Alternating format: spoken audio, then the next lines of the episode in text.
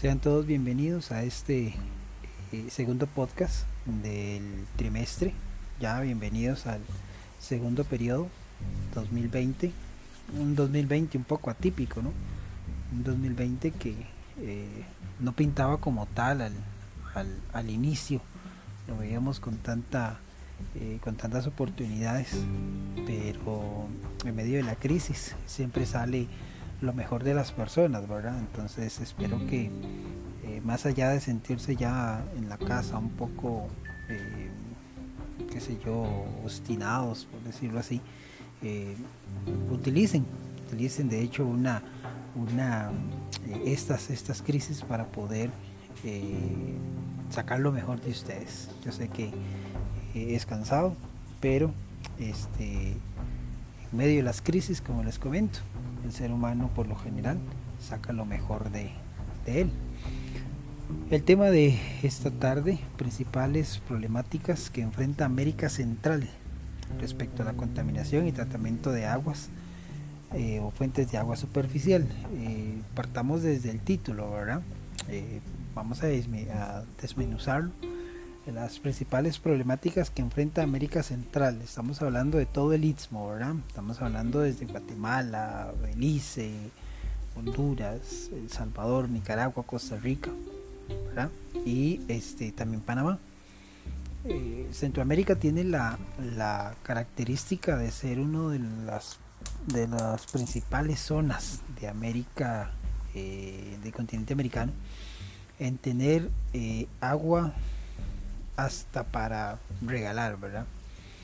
La zona en sí eh, es una zona que este, ha sido muy bendecida por tener muchas fuentes de agua. Eh, lastimosamente, esas fuentes de agua en los diferentes países por donde eh, podemos conseguirlas se ha visto muy desgastada de hecho, el podcast va a ser precisamente para eso, porque si tenemos una región rica en agua, rica en fuentes de agua superficial, que si recordamos un momento la, la, gráfica que hemos visto en estos últimos eh, en estas últimas clases, si recordamos una de las gráficas dice que el agua superficial es el porcentaje que más corto, ¿verdad? El porcentaje que este más poca agua tenemos. Entonces deberíamos aprovecharlo. O sea, el sentido común nos, dice que si el porcentaje de agua superficial es muy poco, entonces ese es el porcentaje que más deberíamos cuidar. Más sin embargo, eh, en América Central eh, no se hace. Lastimosamente no se hace. Y los factores más importantes son los que están en el título. La contaminación y cómo se tratan las fuentes de agua. Esos son los dos problemas más graves que tiene en este momento América Central. Eh, ¿Por qué tenemos? Lo primero que debemos preguntarnos es por qué América Central tiene tantos, tantas, tantas fuentes de agua. La principal razón es por los altos niveles de lluvia. Un alto nivel de lluvia. Y otra de las ventajas que tenemos es que eh, tenemos la presencia de ríos, bueno, hasta para regalar, ¿verdad? Ríos, riachuelos, quebradas. Eh, el agua superficial, de hecho, representa o es el principal abastecimiento de, gracias al agua superficial, es el principal medio de abastecimiento para, el consumo humano, el riego y la eliminación de desechos. Eh, el agua en América Central se utiliza para el consumo humano, se utiliza para la actividad agrícola y se utiliza también para la eliminación de desechos. Eh, también se utiliza para eh, labores domésticas, labores industriales. Entonces es importante que eh, todos tengan claro que todos estos, todos, absolutamente, todos estos usos del agua son importantes porque eh, nos permiten tener la calidad de vida que llevamos. Tomamos agua de los ríos que hay en Costa Rica. Utilizamos el agua de los ríos que hay en Costa Rica para eh, las actividades agropecuarias. Y usamos también en nuestras casas, Para eh, limpiar para eliminar desechos, etc. Sin embargo, hay algunos aspectos que hay que resaltar. En esta primera parte vamos a ver que cuáles son las razones, o sea, qué es, cuáles son las causas de que las eh, principales fuentes de agua superficial estén en peligro. La primera de ellas es el crecimiento poblacional, ¿ok? Sobre todo eh, el desarrollo económico de una región. ¿Por qué? Porque mientras más gente haya, más es la necesidad de agua, tanto para las labores domésticas como para consumo humano, como lo hemos, como lo hemos desarrollado y lo hemos visto en este, en este eh, espacio. Ahora, si hay mucha gente, entonces tenemos más gente que requiere agua para tomar. Se requiere más gente para eh, las actividades agrícolas para poder alimentar a tanta gente. Se requiere agua para limpiar las casas en donde viven esas personas, eliminar desechos, etc. Se requiere más agua en la industria porque se requiere producir más servicios para tanta gente. ¿verdad? Entonces es, importante que eh, ustedes eh, entiendan que el crecimiento poblacional, mientras más gente hay en América Central, más demanda de recurso hídrico vamos a tener. Ahora, eh, este crecimiento poblacional ha contribuido a degradar y a, reducir el, recurso hídrico, ¿verdad? Ahora, eh, este mal uso del recurso tiene un impacto muy negativo sobre los ecosistemas. Eh, también tiene o genera un peligro significativo sobre la salud humana. También las limitaciones del abastecimiento de agua limpia en zonas urbanas y el alto costo del suministro de agua eh, por la necesidad de tratamiento y transporte, ¿verdad? Eh, esto eh, son consecuencias de la contaminación de agua o esto resulta como, como la contaminación de las aguas superficiales, ¿verdad? En zonas urbanas. Entonces imagínense ustedes, vive en una residencial. En esa residencial pasó de tener 50 casas a tener 350 casas. Entonces el consumo de las personas que comienzan a vivir en esos eh, lugares va a generar un impacto muy negativo en los ecosistemas, en la salud humana eh, e incluso va a encarecer el servicio. ¿Por qué? Porque llevar agua a 50 personas no es lo mismo que llevar agua a 350. Se requiere mano de obra, se requiere eh, tuberías, se requiere cañerías, se requiere plantas de tratamiento de, recurso eh, o de agua residual. El agua que sale de, de donde se lava la ropa, de la que usted se baña, toda esa agua ya no se puede utilizar, ya no es potable. Entonces se necesita una planta para poder tratar. Y mientras más gente en una región, más se necesita que la planta este, sea más grande. Entonces eso hace que se encarezca el eh, recurso, recurso hídrico, ¿verdad?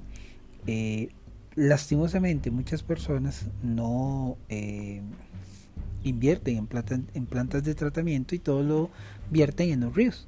Entonces literalmente podríamos convertir o, se están convirtiendo nuestros ríos en cloacas abiertas. hace algunos años sus padres, sus, tíos grandes se pueden, los pueden ayudar a, entender esto, pero ahí por el limbo Las Cañas, por ejemplo, era una, una, eh, una bajada, ¿verdad? Que tenía un olor muy desagradable y de hecho tenía una, un nombre también muy, muy, este, muy gracioso. Pueden preguntarle a sus padres ahí por el limbo Las Cañas, entre el limbo Las Cañas y el, el aeropuerto para que ellos les puedan decir cómo es que se llamaban porque literalmente pasar por ahí era como estar pasando en una cloaca, ¿verdad? Entonces, además los ríos se están convirtiendo en depósitos de basura, ¿verdad? Una verdadera amenaza para las poblaciones cercanas. Eh, pero no solo las, las eh, se ven afectadas las poblaciones cerca de los ríos, sino que también se ven afectadas las áreas de este donde desembocan estos ríos. Sabemos que los ríos desembocan en los eh, en el océano, en el mar. Entonces, imagínense ustedes que el río pase por dos, tres eh, poblaciones que hay mucha gente. Imagínense todas esas poblaciones vertiendo sus aguas residuales, su basura. Imagínense cómo estará el océano, ¿verdad? Entonces sería interesante ver eh, cómo podríamos nosotros en Costa Rica investigar cuáles son los ríos. Y de hecho les voy a dar algunos ejemplos. El río Grande de Tárcoles en Costa Rica se considera el río más contaminado de América Central. ¿Por qué? Porque el río Grande de Tárcoles pasa, por todo el Valle Central, San José, Alajuela, parte de, eh, de Heredia. Y este río, con sus afluentes, se conecta ya casi llegando a Punta Arenas con un río que se llama el Grande de San Ramón. Este río, imagínense ustedes, prácticamente este río eh, se une o eh, recoge el agua tanto del Valle Central Occidental como del Valle Central Oriental. Entonces el Valle Central es el lugar en Costa Rica donde más población hay, más de un millón, casi casi los dos millones de personas alberga el Valle Central en Costa Rica. Ahora, entonces imagínense ustedes, con lo que venimos hablando, cuando hay tanta población, el recurso hídrico mal manejado se convierte en una amenaza para los ecosistemas. Entonces, de repente podemos ver que el agua que llega a a las orillas del Tárcoles, ¿verdad? ya casi llegando a, a, las playas, son, son, de, son aguas muy, muy, muy, muy contaminadas. De hecho, hay algunas, em, algunas organizaciones que trabajan por limpiar el río Tárcoles, pero la basura es tanta que no se puede eh, eh, llevar a cabo una limpieza tan, tan, tan profunda. Y sumado a que todavía las personas del Valle Central no concientizamos y seguimos tirando basura, vertiendo, después en lugar de invertir en plantas de tratamiento, vertimos el agua hacia las cañerías y esas van a caer a los ríos, entonces el trabajo es prácticamente muy, muy complicado. De hecho, la, el, la gira educativa en este año era, ir con una de estas organizaciones a este, limpiar una de las zonas de este eh, río. Ahora, otro río en América Central es muy muy contaminado es el río Lempa en Honduras. Eh, este río es tan contaminado que ya definitivamente ya no nace, prácticamente eh, ya no hay cobertura vegetal en sus alrededores. En Managua, por ejemplo, la sobreexplotación de los acuíferos de agua subterránea que ha afectado la, calidad y este, la cantidad del recurso hídrico. ¿Sabían ustedes, como dato interesante, que, por ejemplo, Managua, Managua significa eh, literalmente eh, lugar donde hay mucha agua, pero por mal manejo de este recurso, prácticamente el nombre les está quedando grande. En la mayoría de los países existen eh, ineficientes sistemas de riego, por lo que la actividad agrícola presenta un desperdicio de agua impresionante. En Costa Rica, por ejemplo, tenemos las plantaciones de piña que eh, representan una fuente de ingreso muy muy importante para Costa Rica, pero también representan un desperdicio de recurso hídrico por varias razones. La primera, por como lo acabamos de mencionar aquí, como son ineficientes los sistemas de riego, usted ve nada más que agarran y pegan un, motor para que succione agua de los ríos y ese comienza y lleva el agua. Y vemos esas grandes piñeras, esas grandes naranjales que están siendo regados pero el agua se está desperdiciando cuando podríamos perfectamente tener un sistema de agua más eficiente donde este, en lugar de dejar nada más un tubo abierto para que riegue, riegue, riegue por horas y horas y horas y horas, podríamos tener un sistema de investigación y de, este, de riego eficiente para evitar el desperdicio de esto. Y otra razón por la cual se desperdicia o se degrada el recurso hídrico es que en Costa Rica, lastimosamente, tenemos un, eh, las piñeras que eh, la piña por lo general necesita mucho eh, plaguicidas, herbicidas. Entonces, eh, se vierten en las piñeras y cuando llueve, todas las piñeras lavan ese, esos herbicidas, esos plaguicidas y van a caer, ¿verdad? Tanto a los ríos como a las aguas subterráneas. Entonces eso también pone en peligro las eh, vertientes de agua. Ahora, eh, en América Central existe una estación seca y una lluviosa. Eso ya lo habíamos visto. Recuerden, en Costa Rica no existe verano ni invierno, existe lo que se llama una estación seca y una estación lluviosa. Eh, este patrón estacional se ve afectado por el fenómeno del niño y la niña. Entonces, en términos generales, la cantidad de lluvia o de agua llovida que cae en el istmo eh, se va hacia el Caribe. Entonces, eh, prácticamente Punta Arenas, Guanacaste, ¿verdad? Eh, son lugares en donde se ha ido disminuyendo la cantidad de agua llovida que cae.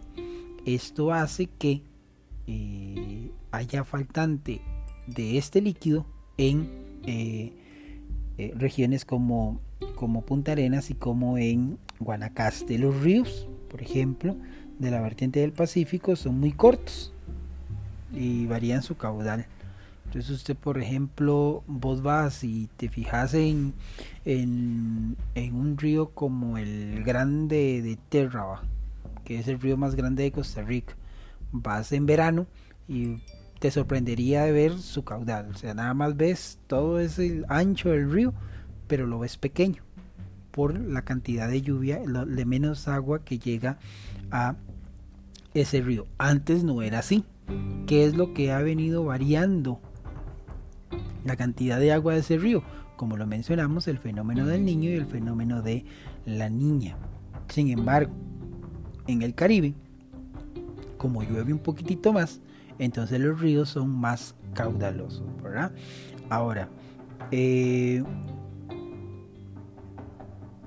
lastimosamente, eh, hacia la vertiente del Pacífico es en donde más población hay. Entonces, utilicemos un poco la lógica. Si tenemos más gente hacia el lado del Pacífico, Punta Arenas, Cartago, parte del Valle Central, eh, no es lógico entonces que concienticemos en el uso adecuado del servicio hídrico. Y lastimosamente, la mayor parte de la población eh, y la mayor demanda que hay de agua potable es precisamente ahí. Recuerden que uno de los principales problemas que nos afecta para eh, tener, tener o, la principal problemática del recurso hídrico en eh, Costa Rica es la cantidad de gente que demanda el servicio. ¿Ok? Ahora, pongamos por ejemplo El Salvador. En El Salvador el desarrollo poblacional se da sobre los mantos acuíferos, San Miguel, San Salvador, ¿verdad? Estos lugares este, hacen que el recurso hídrico sea más vulnerable. Las la, cuenca del río, del lago, por ejemplo, Amatitlán en Guatemala, ha alcanzado altos niveles de contaminación por los desechos urbanos, industriales y agrícolas. Y, vean qué curioso, todos y cada uno de los problemas que hemos venido eh, desarrollando o, hablando un poquito, eh, los tenemos en todos los países de América Central. De ahí el título que relaciona que todos los países de la región tenemos exactamente el mismo. Ahora la pregunta es, ¿por qué será que ninguno de los países se ha sentado y ha dicho, bueno, si tenemos los mismos problemas, ¿por qué no buscamos la forma de solucionar esos problemas con el recurso hídrico. Ahora, esa es una pregunta que eh, tiene que ver con nuestra forma de ver a nuestros hermanos centroamericanos.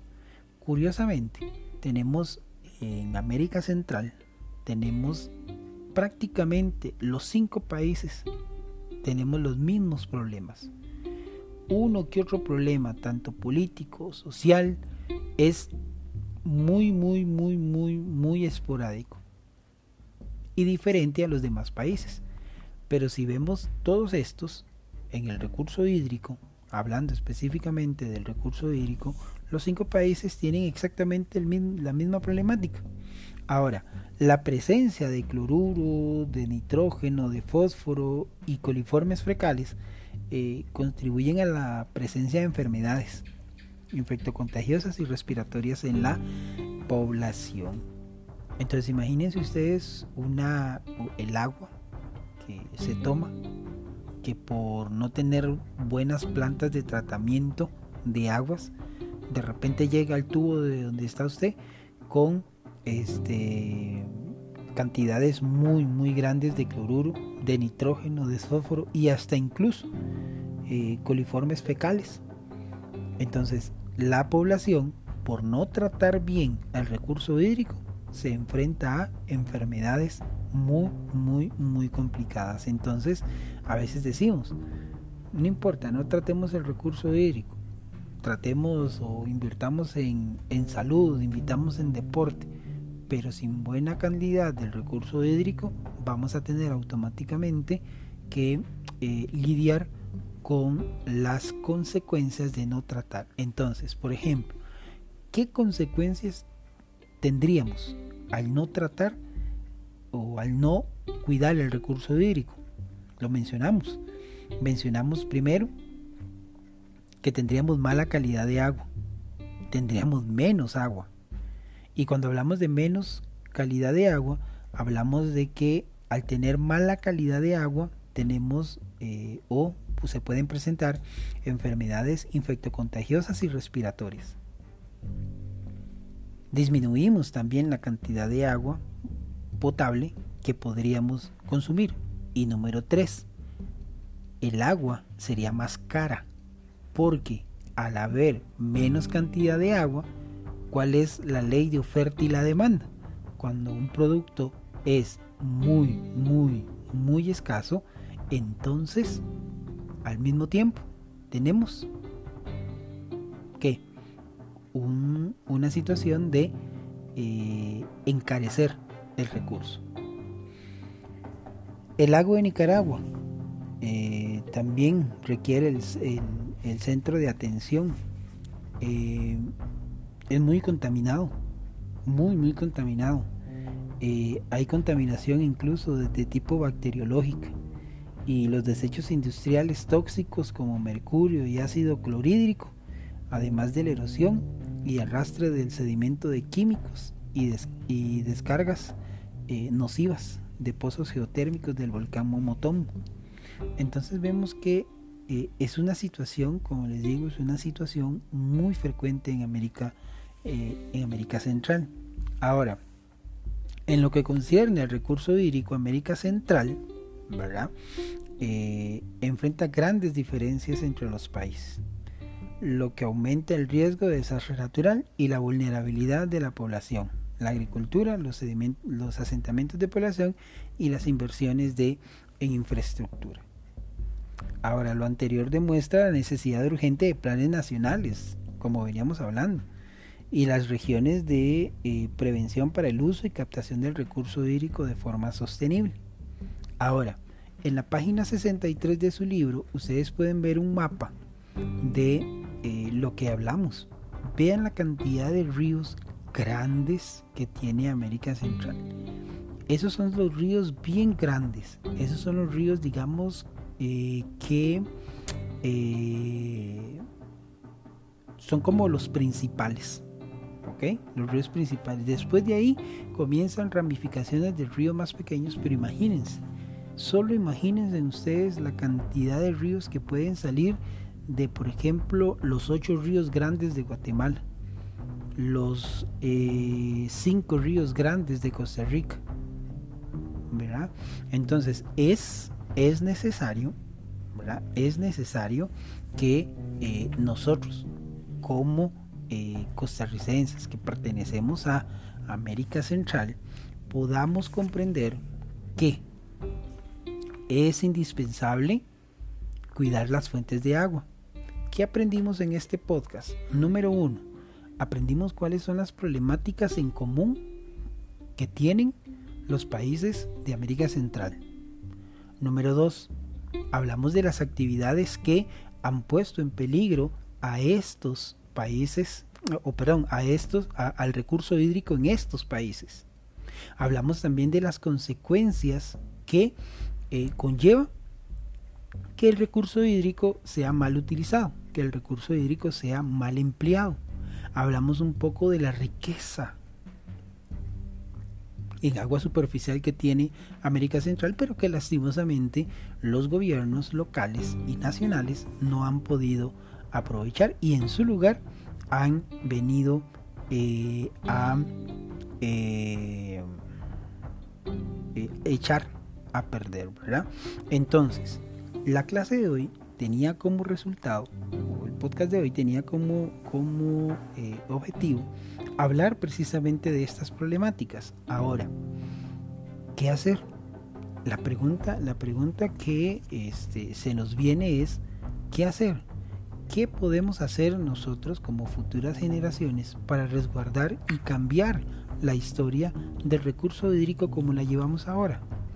Es importante que entonces comencemos a planificar algunas recomendaciones o algunas ideas que nosotros podríamos ir desarrollando para poder tener un recurso hídrico bien, pero bien este, sano, ¿verdad? Y disminuir también la cantidad de recurso hídrico desperdiciado.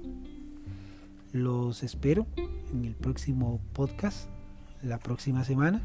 Hablaremos un poco sobre la importancia de las fuentes de agua subterránea para proveer de recurso a la población y los desafíos en la gestión de esas aguas subterráneas. Entonces, los espero.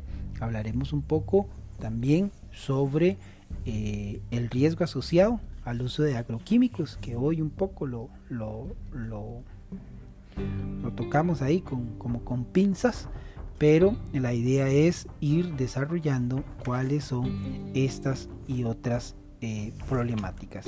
Los espero.